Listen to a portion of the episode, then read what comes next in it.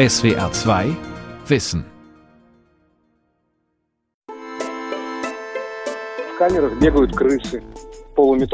In den Zellen gibt es Ratten. Nebenan ist eine Ratte unter dem Bretterboden verreckt. Da hängt ein schrecklicher Gestank in der Luft.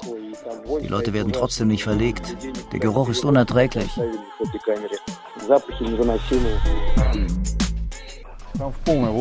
Die Wärter fühlen sich allmächtig. Die fackeln nicht lange, die machen einfach. Im Lager bist du ein Stück Vieh.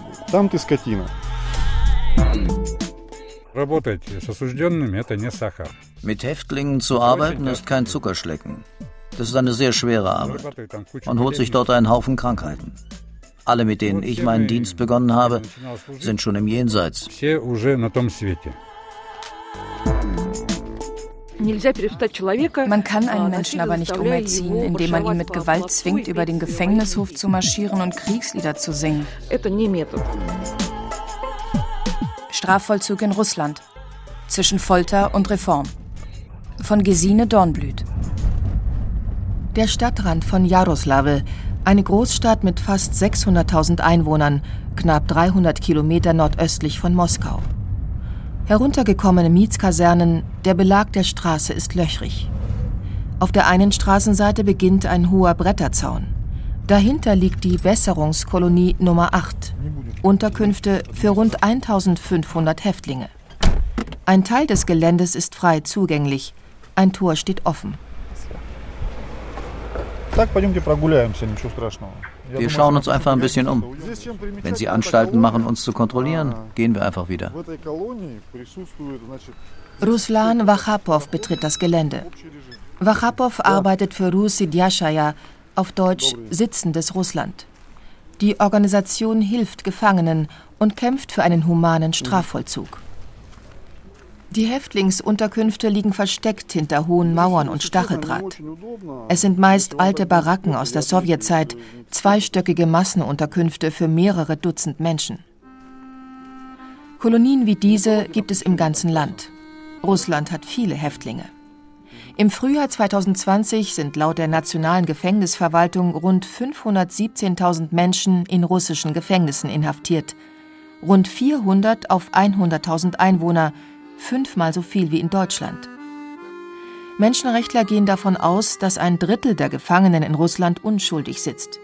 Überhaupt, sagt Wachapow, ähnele der russische Strafvollzug in vielerlei Hinsicht auch heute noch dem Gulag, dem grausamen Lagersystem der Sowjetunion. Im Prinzip gibt es keinen Unterschied. Einiges wurde umbenannt. Aber bis auf wenige Dinge ist es das Gleiche. Wie zum Beweis steht nahe der Einfahrt, unübersehbar für jeden Besucher, ein Gedenkstein mit Hammer und Sichel, Schild und Schwert, den Insignien des NKWD, einer Vorgängerorganisation des sowjetischen Geheimdienstes KGB.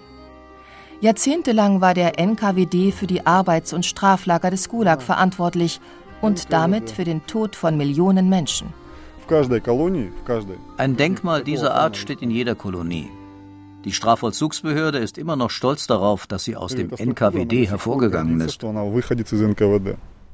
Heute untersteht der russische Strafvollzug dem Justizministerium, doch die Wärter tragen weiterhin Uniformen und Schulterklappen, wie beim Militär. In einem länglichen Gebäude auf dem öffentlich zugänglichen Teil des Lagers ist eine Tür geöffnet. Der Besucherraum. Ein paar Leute stehen Schlange. Sie haben Tüten dabei. Zigaretten, Tee, Süßigkeiten, Wurst. Darüber freuen sich die Häftlinge am meisten, erzählen die Besucher. Dazu Fertiggerichte, Kartoffelbreipulver und Tütensuppen. Außerdem Seife, Klopapier, Medikamente. Hinter Gittern ist in Russland alles knapp. Die Männer und Frauen sind wortkarg. Ruslan Wachapow erklärt, warum.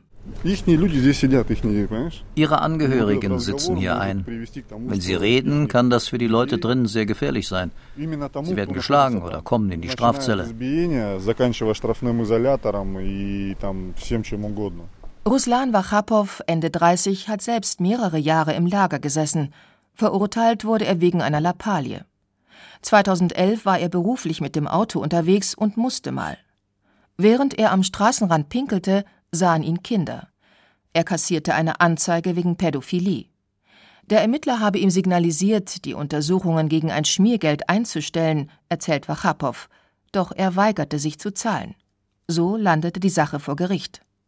Namhafte russische Menschenrechtsorganisationen haben sich für ihn eingesetzt, dennoch musste er in Haft. Fünfeinhalb Jahre. Davon verbrachte er viele Wochen in der Einzelzelle. Die Wärter fühlen sich allmächtig, die fackeln nicht lange, die machen einfach. Im Lager bist du ein Stück Vieh. Das gesamte System, von der Untersuchungshaft bis hin zu den Lagern, sei von der Öffentlichkeit weitgehend abgeschottet und komplett intransparent, kritisieren Menschenrechtler. Zugang zu den Haftanstalten zu bekommen, ist für Außenstehende extrem schwierig. Die Hilfsorganisation Rus Sidyashaya bezieht einen großen Teil ihrer Informationen von den Gefangenen selbst, per Mobiltelefon. Offiziell dürfen die Häftlinge zwar kein Mobiltelefon besitzen, doch ein Telefon in den Händen eines Häftlings ist für einen Wärter Gold wert. Er kann es dem Insassen jederzeit abnehmen und für die Rückgabe Schmiergeld verlangen. Deshalb schauen viele Aufseher weg, wenn die Gefangenen unerlaubt telefonieren. Ivan, nicht sein richtiger Name, sitzt in einem Untersuchungsgefängnis in Zentralrussland. Er hat gerade gefrühstückt. Es gab einen schlechten Brei. Mittags gibt es gewöhnlich eine Suppe aus getrockneten Kartoffeln. Manchmal bekommen wir frische Gurken, aber das ist sehr selten. Ivan erzählt, er sitze mit drei anderen Häftlingen in einer Zelle. Ein Tisch, zwei Bänke, zwei Doppelstockbetten, ein Waschbecken mit kaltem Wasser. Das Klo, ein einfacher Kasten mit einem Loch. Das Gebäude ist sehr baufällig. Die Fußböden knarren, alles ist durchlöchert. In den Zellen hier gibt es Ratten. Nebenan ist eine Ratte unter dem Bretterboden verreckt. Da hängt ein schrecklicher Gestank in der Luft. Die Leute werden trotzdem nicht verlegt. Der Geruch ist unerträglich. Zum Waschen gehen wir einmal die Woche in die Banja. Hofgang ist selten. In den zwei Wochen, die ich hier bin, waren wir nur zweimal draußen. Sie bekämen nicht einmal Bettlaken, erzählt Ivan. Einer hier hat die Kretze. Er ist schon vier Monate hier und wird ärztlich nicht versorgt. Nicht einmal mit einem Desinfektionsmittel. Wir haben einen Antrag auf einen Arztbesuch geschrieben, aber nichts passiert. Sie ignorieren das. Ruslan Wachapow nickt. Er hat Ähnliches in der Haft erlebt. Das größte Problem sind die Zahnärzte. Im Gebiet Jaroslawl haben wir einen Zahnarzt für vier oder fünf Kolonien. Er zieht nur Zähne, er repariert sie nicht. Ich habe keine Backenzähne mehr, nur noch Schneidezähne. Weil ich fünf Jahre lang kaum Vitamine hatte und schlechtes Essen, sind sie mir ausgefallen. Dabei steht russischen Gefangenen ärztliche Versorgung zu. Die gäbe es aber oft nur auf dem Papier, sagt Olga Romanova, die Leiterin der Hilfsorganisation Rus Sidyashaya. Weil ihr Büro durchsucht wurde und in Russland mehrere Verfahren gegen sie eingeleitet wurden, lebt Romanova zurzeit im Exil in Deutschland. Russische Gefängnisse sind eine Quelle und ein Brennpunkt vieler Epidemien und Krankheiten. Die Tuberkulose zum Beispiel werden wir in Russland deshalb nicht los, weil sie in den Gefängnissen grassiert.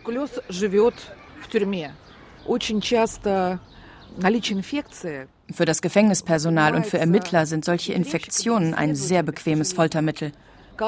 Sie müssen Aussagen oder Geständnisse nicht aus einem Häftling herausprügeln, sondern sie drohen einfach, ihnen eine Zelle mit jemandem zu stecken, der offene Tuberkulose hat. Da bleiben keine blauen Flecken. Da bleiben keine Beweise. Dementsprechend groß sind Romanovas Sorgen angesichts der Corona-Pandemie. In Russland sind die Infektionszahlen vergleichsweise hoch. Doch aus den Lagern haben die Behörden bisher nur wenige hundert Infizierte gemeldet, davon sollen die meisten Mitarbeiter sein. Romanova hält diese Angaben für unglaubwürdig. Die Zahlen müssen viel höher sein. Aber da die Gefängnisse jetzt unter Quarantäne stehen, da Anwälte und Verwandte keinen Zugang haben, können wir nichts genaueres sagen. In Jaroslawl schlendert Ruslan Wachapow weiter über den öffentlich zugänglichen Teil des Lagergeländes. Wachapow zeigt auf drei Männer hoch oben auf einem Gebäude. Das sind Verurteilte, eine sogenannte Baubrigade. Wahrscheinlich decken sie das Dach. In den meisten Besserungskolonien gibt es Werkstätten, Industrie- oder Handwerksbetriebe. Gefangene sind konkurrenzlos billige Arbeitskräfte. Die Arbeit dort ist freiwillig. Immerhin das hat sich seit den Sowjetzeiten geändert. Allerdings berichten Häftlinge, dass die Verwaltung oft nur einen Teil des Lohns auszahlt. In diesem Moment kommen zwei Männer um die Ecke. Beide haben in der einen Hand eine Tasche, in der anderen eine Zigarette. Ihre Kleidung ist schmutzig, die Hosenbeine schlackern. Der eine hat Schrammen im Gesicht, der andere ein offenbar gebrochenes und schief zusammengewachsenes Nasenbein. Wir wurden gerade entlassen. Sechs Monate waren es. Meine vierte Haftstrafe. Der andere hat dieses Mal fünf Monate gesessen. Während der Haft hätten sie beide in den Werkstätten gearbeitet, erzählen sie. Der eine holt ein paar Scheine aus der Hosentasche. 850 Rubel, umgerechnet rund 12 Euro. Natürlich sind die verpflichtet, mehr zu zahlen. Aber das heißt nicht, dass sie es auch tun. Das System ist so. Das Geld reicht gerade für die Heimfahrt. Die beiden sind dennoch gut gelaunt. Die Haft sei diesmal nicht so schlimm gewesen. Diese Kolonie ist erträglich. Die Haftbedingungen sind okay. Die Beamten schlagen nicht komplett über die Stränge und das ist das Wichtigste. Aber das ist nicht immer so. Im Sommer 2018 sorgte ein Video aus einem benachbarten Lager im Gebiet Jaroslawl für Aufsehen. Ein gutes Dutzend Mitarbeiter der Besserungskolonie Nummer 1 hatte gefilmt, wie sie einen Häftling brutal misshandelten. Der Gefangene hatte einen Wärter geduzt, hatte an einem Ort geraucht, der dafür nicht vorgesehen war, und er hatte sich mehrfach schriftlich bei den Vorgesetzten über die Wärter beschwert.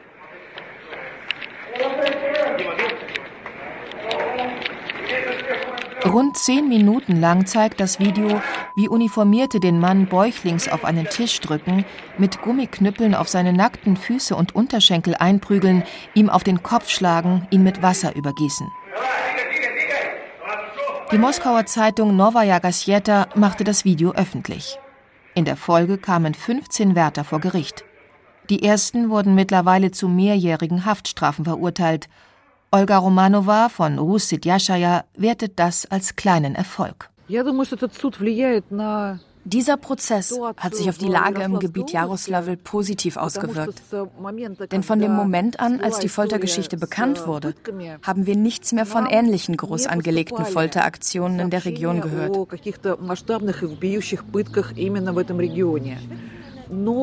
Die Lage in anderen Regionen hat der Prozess aber nicht beeinflusst.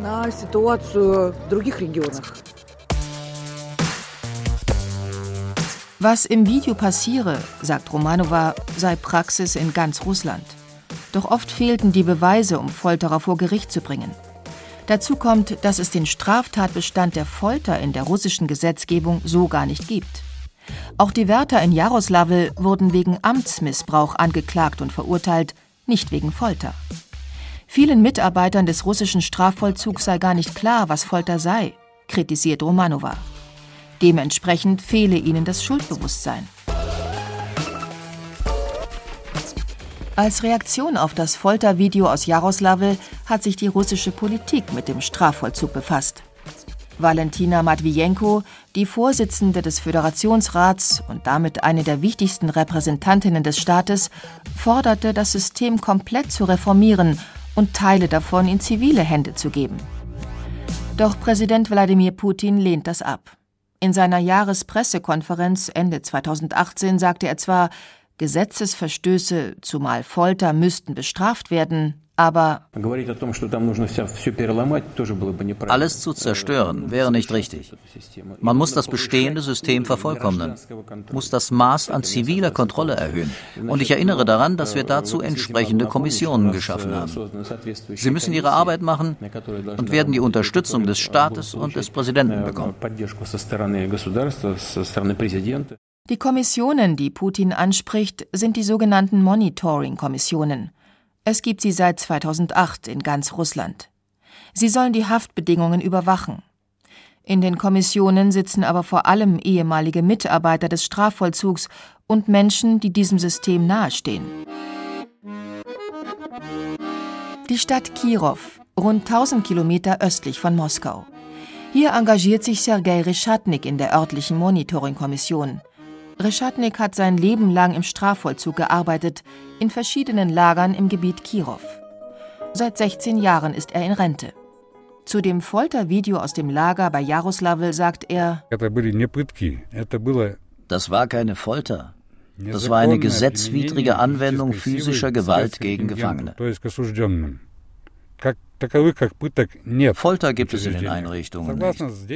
Nach geltendem Gesetz haben wir das Recht, physische Gewalt gegenüber den Verurteilten anzuwenden. Aber dafür muss es natürlich einen Grund geben. Um die Verhältnisse in den Lagern zu überprüfen, macht die Monitoring-Kommission Kontrollbesuche, die aber vorher angemeldet werden. Wenn wir in eine Einrichtung kommen, machen wir zunächst einen Rundgang. Wir gehen in die Küche, schauen die Unterkünfte an, auch die Strafzellen. Und wir fragen die Häftlinge, was sind eure Beschwerden und Wünsche? In der Regel, normalerweise, gibt es keine großen Beschwerden. Natürlich gäbe es die nicht, sagen Häftlinge und Menschenrechtler, denn wer sich beschwere, bekomme anschließend Ärger. Reschatnik räumt ein, dass es in den Untersuchungsgefängnissen und Lagern Korruption gibt. Deshalb seien eigene Sicherheitsdienste gegründet worden, die solche Fälle aufspüren und unterbinden sollten. Der Mensch ist von Natur aus schwach. Er will mehr. Und wenn dann auch eine niedrige Moral der Mitarbeiter dazukommt, dann lassen sich die Leute eben bestechen. Damit sich die Zustände im russischen Strafvollzug ändern, hat Sergei Reschatnik vor allem einen Vorschlag. Zuallererst müssten die Gehälter der Wärter angehoben werden. Einsteiger bekämen umgerechnet rund 250 Euro. Das ist etwa das anderthalbfache des Mindestlohns in Russland, aber trotzdem zu wenig. Mit Häftlingen zu arbeiten ist kein Zuckerschlecken. Das ist eine sehr schwere Arbeit. Man holt sich dort einen Haufen Krankheiten. Alle, mit denen ich meinen Dienst begonnen habe, sind schon im Jenseits.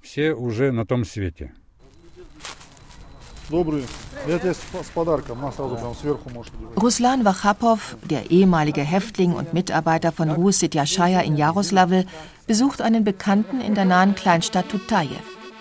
Die beiden kennen sich aus der Haft. Sanja wurde mit 18 Jahren verurteilt und hat 23 Jahre abgesessen. Jetzt ist er Anfang 40 und wohnt in einem heruntergekommenen Plattenbau. Er ist unter Auflagen freigekommen, darf die Stadt nicht verlassen. Sanja sperrt die Tür zu seiner Einzimmerwohnung auf.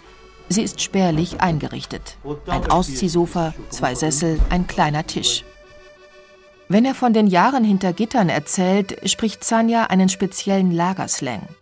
Diese Sprache hat sich über die Jahrhunderte herausgebildet. Die Wärter sind Musora. Das Wort erinnert an Musor, Müll. Häftlinge, die mit den Wärtern kooperieren, heißen Aktivisten.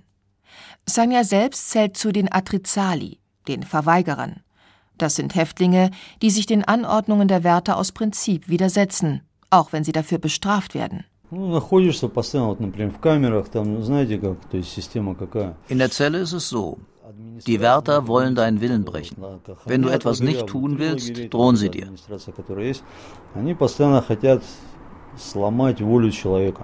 Du musst es tun, sonst kriegst du Schwierigkeiten. Zum Beispiel das Klo putzen. Das ist unter unserer Würde. Das ist ein Job für Petuchi, für Hähne.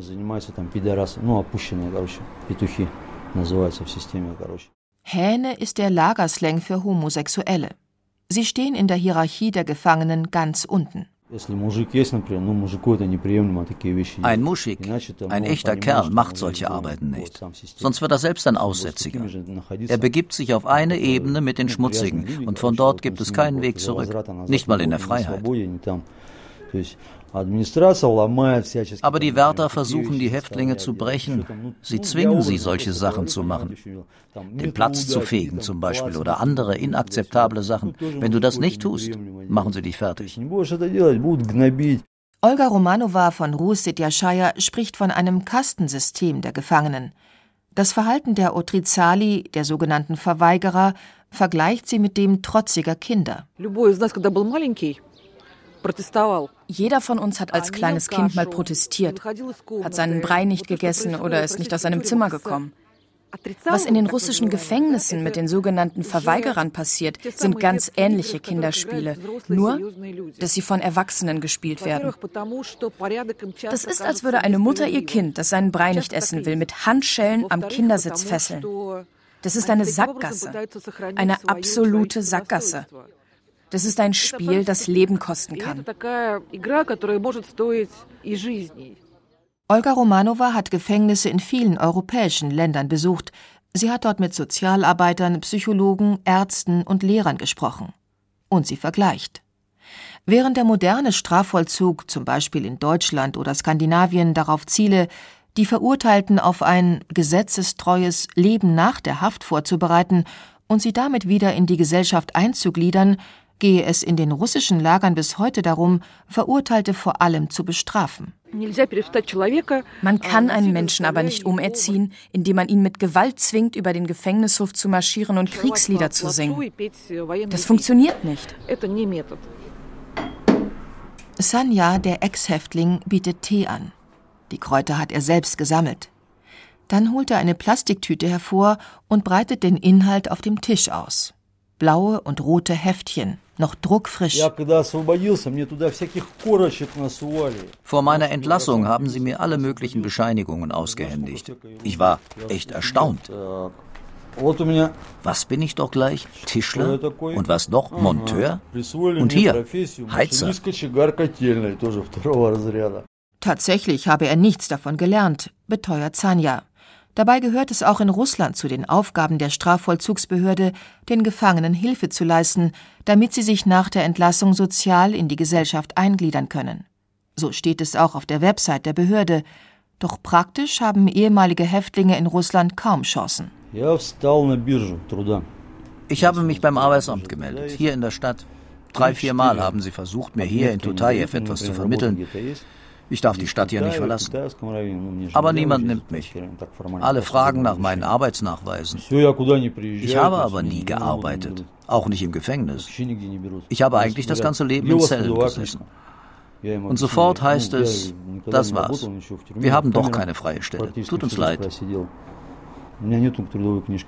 Мне сразу объясняют, ну все, у нас все вакансии закрыты. То есть, извините. Meine alten Bekannten sind inzwischen Unternehmer. Ich habe bei allen vorbeigeschaut. Alle haben gesagt, oh, Sanja, schön dich zu sehen. Komm, wir trinken einen Tee oder einen Kaffee.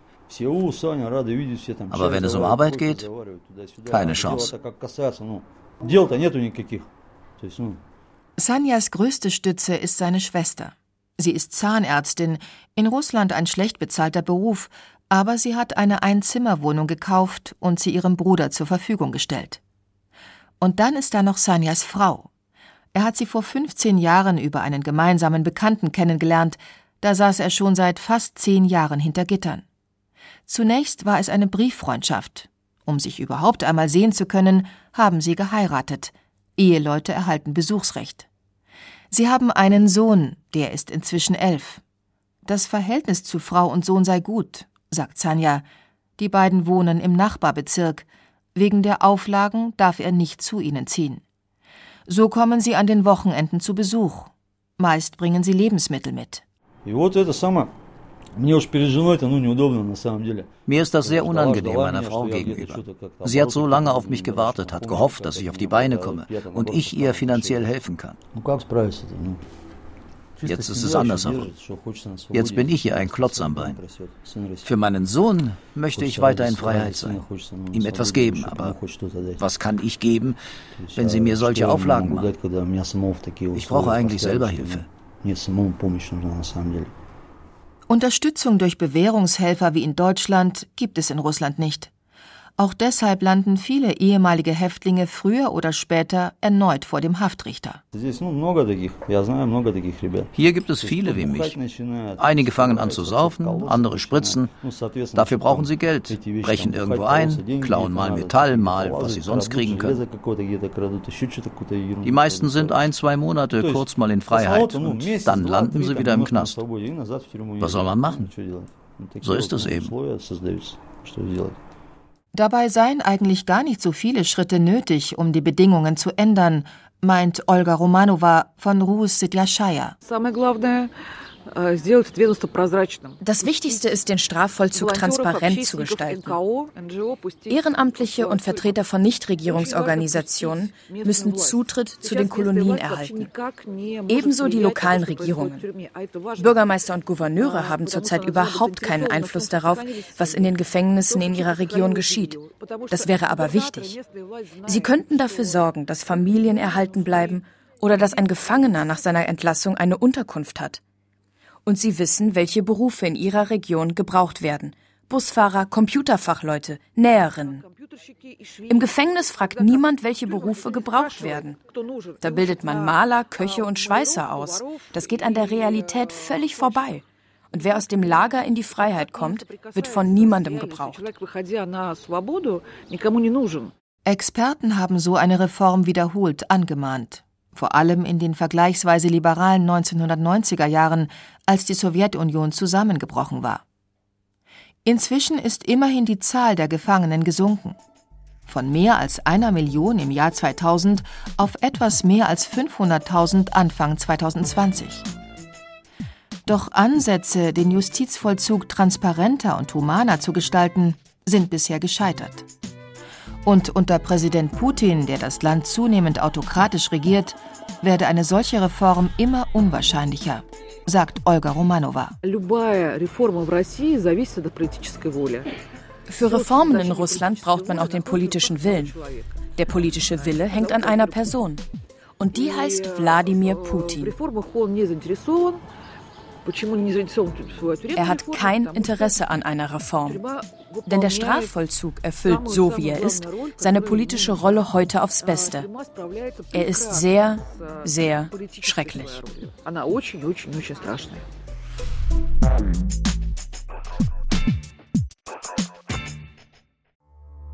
Die Welt verstehen. Jeden Tag. SWR 2 Wissen.